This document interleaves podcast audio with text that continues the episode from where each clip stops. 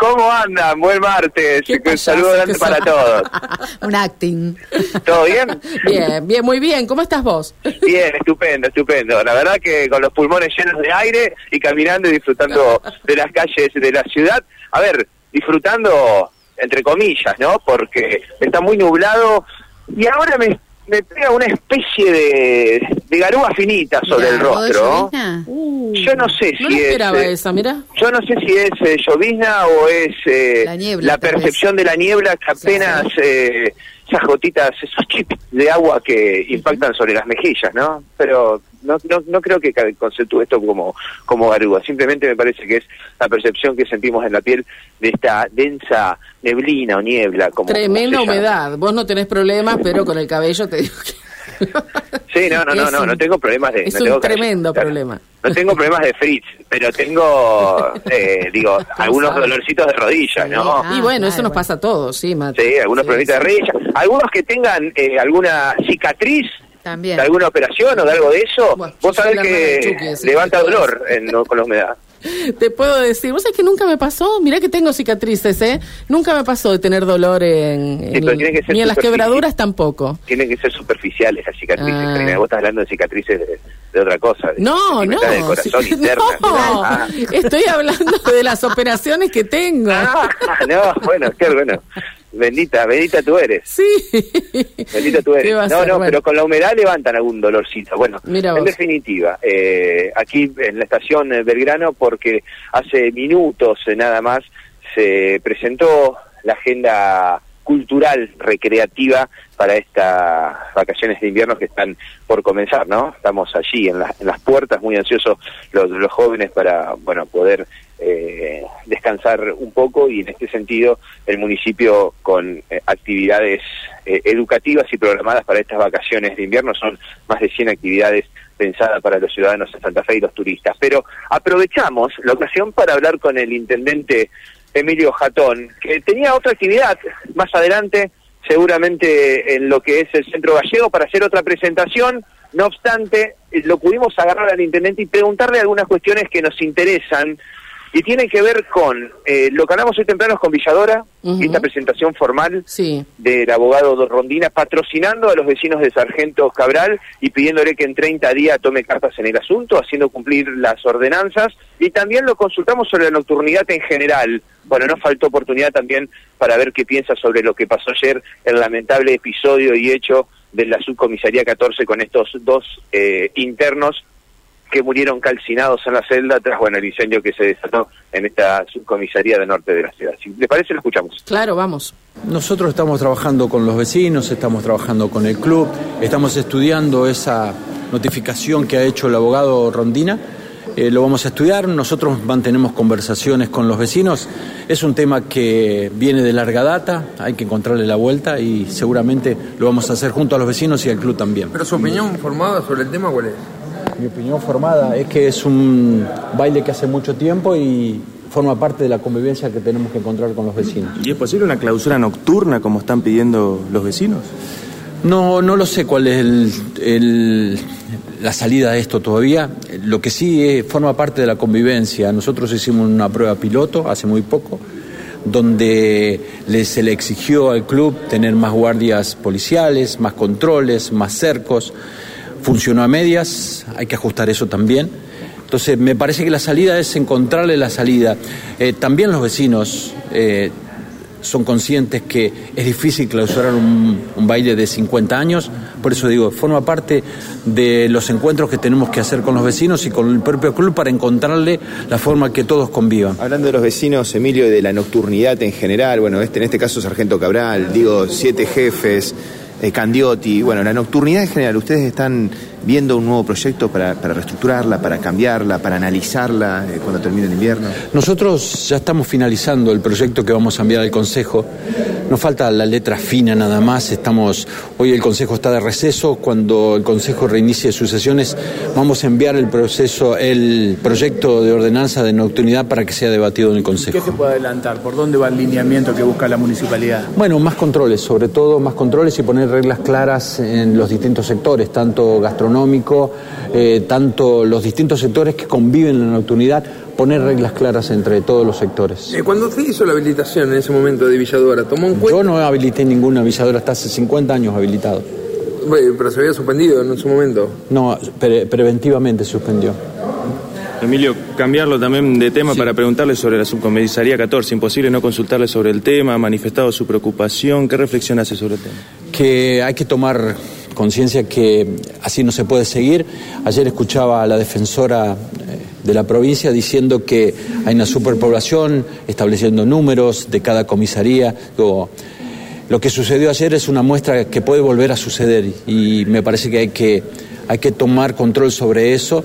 Hay tres poderes involucrados, ejecutivo, judicial, eh, legislativo. Me parece que hay que hacer una gran reunión porque en verdad están superpobladas también las cárceles y eso es preocupante.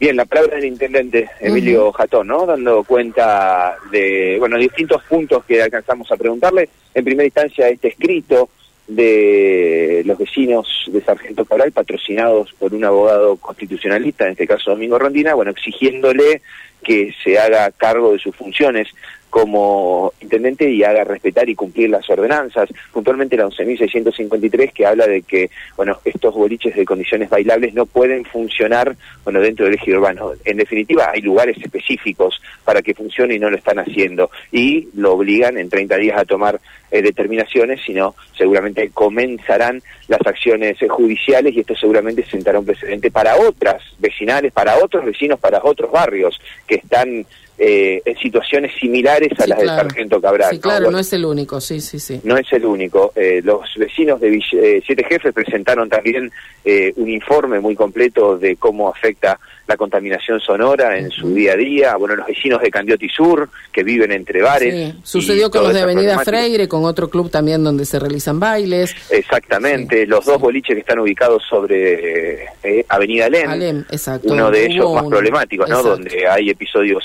eh, policiales frecuentemente, bueno, en definitiva opinó de distintos temas y bueno, también terminó opinando de lo que nosotros dábamos ayer en exclusiva eh, cerca de las 11 con esta situación en la subcomisaría 14, barrio eh, Liceo Norte. Bueno, así la situación, yo ahora les propongo escuchar a lo que vinimos a la estación Belgrano, ¿no? Que tiene que ver con las actividades eh, culturales recreativas para las vacaciones de invierno, en la voz del referente de Cultura y Educación del municipio, Pablo Ricci. Dale. Muy grande, muy variada que tiene la ciudad de Santa Fe para ofrecer no solamente a su ciudadanía, sino a quienes desean visitarnos en estas vacaciones de invierno. Todos los espacios públicos de la municipalidad van a estar abiertos con programación cultural pública, eh, en la mayor cantidad de los casos con programación libre y gratuita y con un especial interés y atención en la programación cultural para las infancias que son siempre protagonistas de este, de este momento del año de las vacaciones de invierno.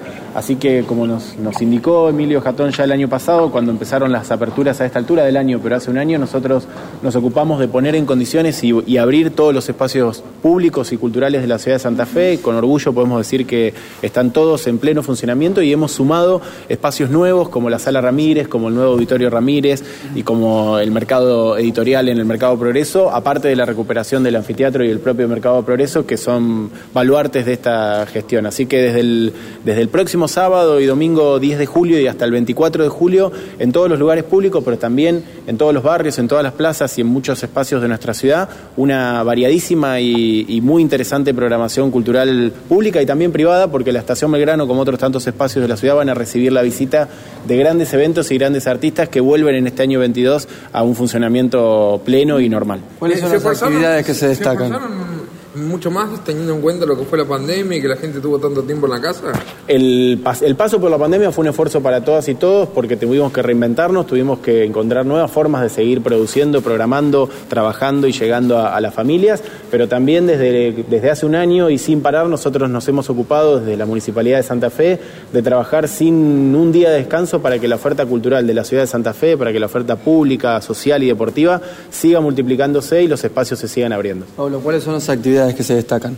Se destacan muchas actividades para, para los distintos barrios de la ciudad de Santa Fe, una programación musical y, artística en el Teatro Municipal que va a estar abriendo sus puertas para que las 17 estaciones eh, de, de la municipalidad lo visiten. Tenemos el viernes 15 un muy importante homenaje al grupo Los Mameli, que es un grupo emblemático histórico de la, de la música infantil de la ciudad de Santa Fe, que en este invierno de 2022 están cumpliendo 50 años de vida y los vamos a homenajear a todos aquellos que fueron Mamelis en sus distintas etapas con un, con un concierto, con un recital en donde los grupos musicales eh, vigentes y actuales de la ciudad de Santa Fe que se dedican a la música para las infancias, como eh, miembros de Canticuénticos, Paquito y Lagordini, van a estar subidos al escenario del Teatro Municipal homenajeando a los Mameli, pero aparte de eso, muchas actividades en, los barrios, en el Botánico, en el propio teatro, en esta estación Belgrano, la diseña de invierno que va a suceder durante todas las vacaciones de invierno, grandes eventos como el Festival Invernal, la visita de artistas nacionales e internacionales como No Te Va a Gustar y Hilari Espósito, así que una,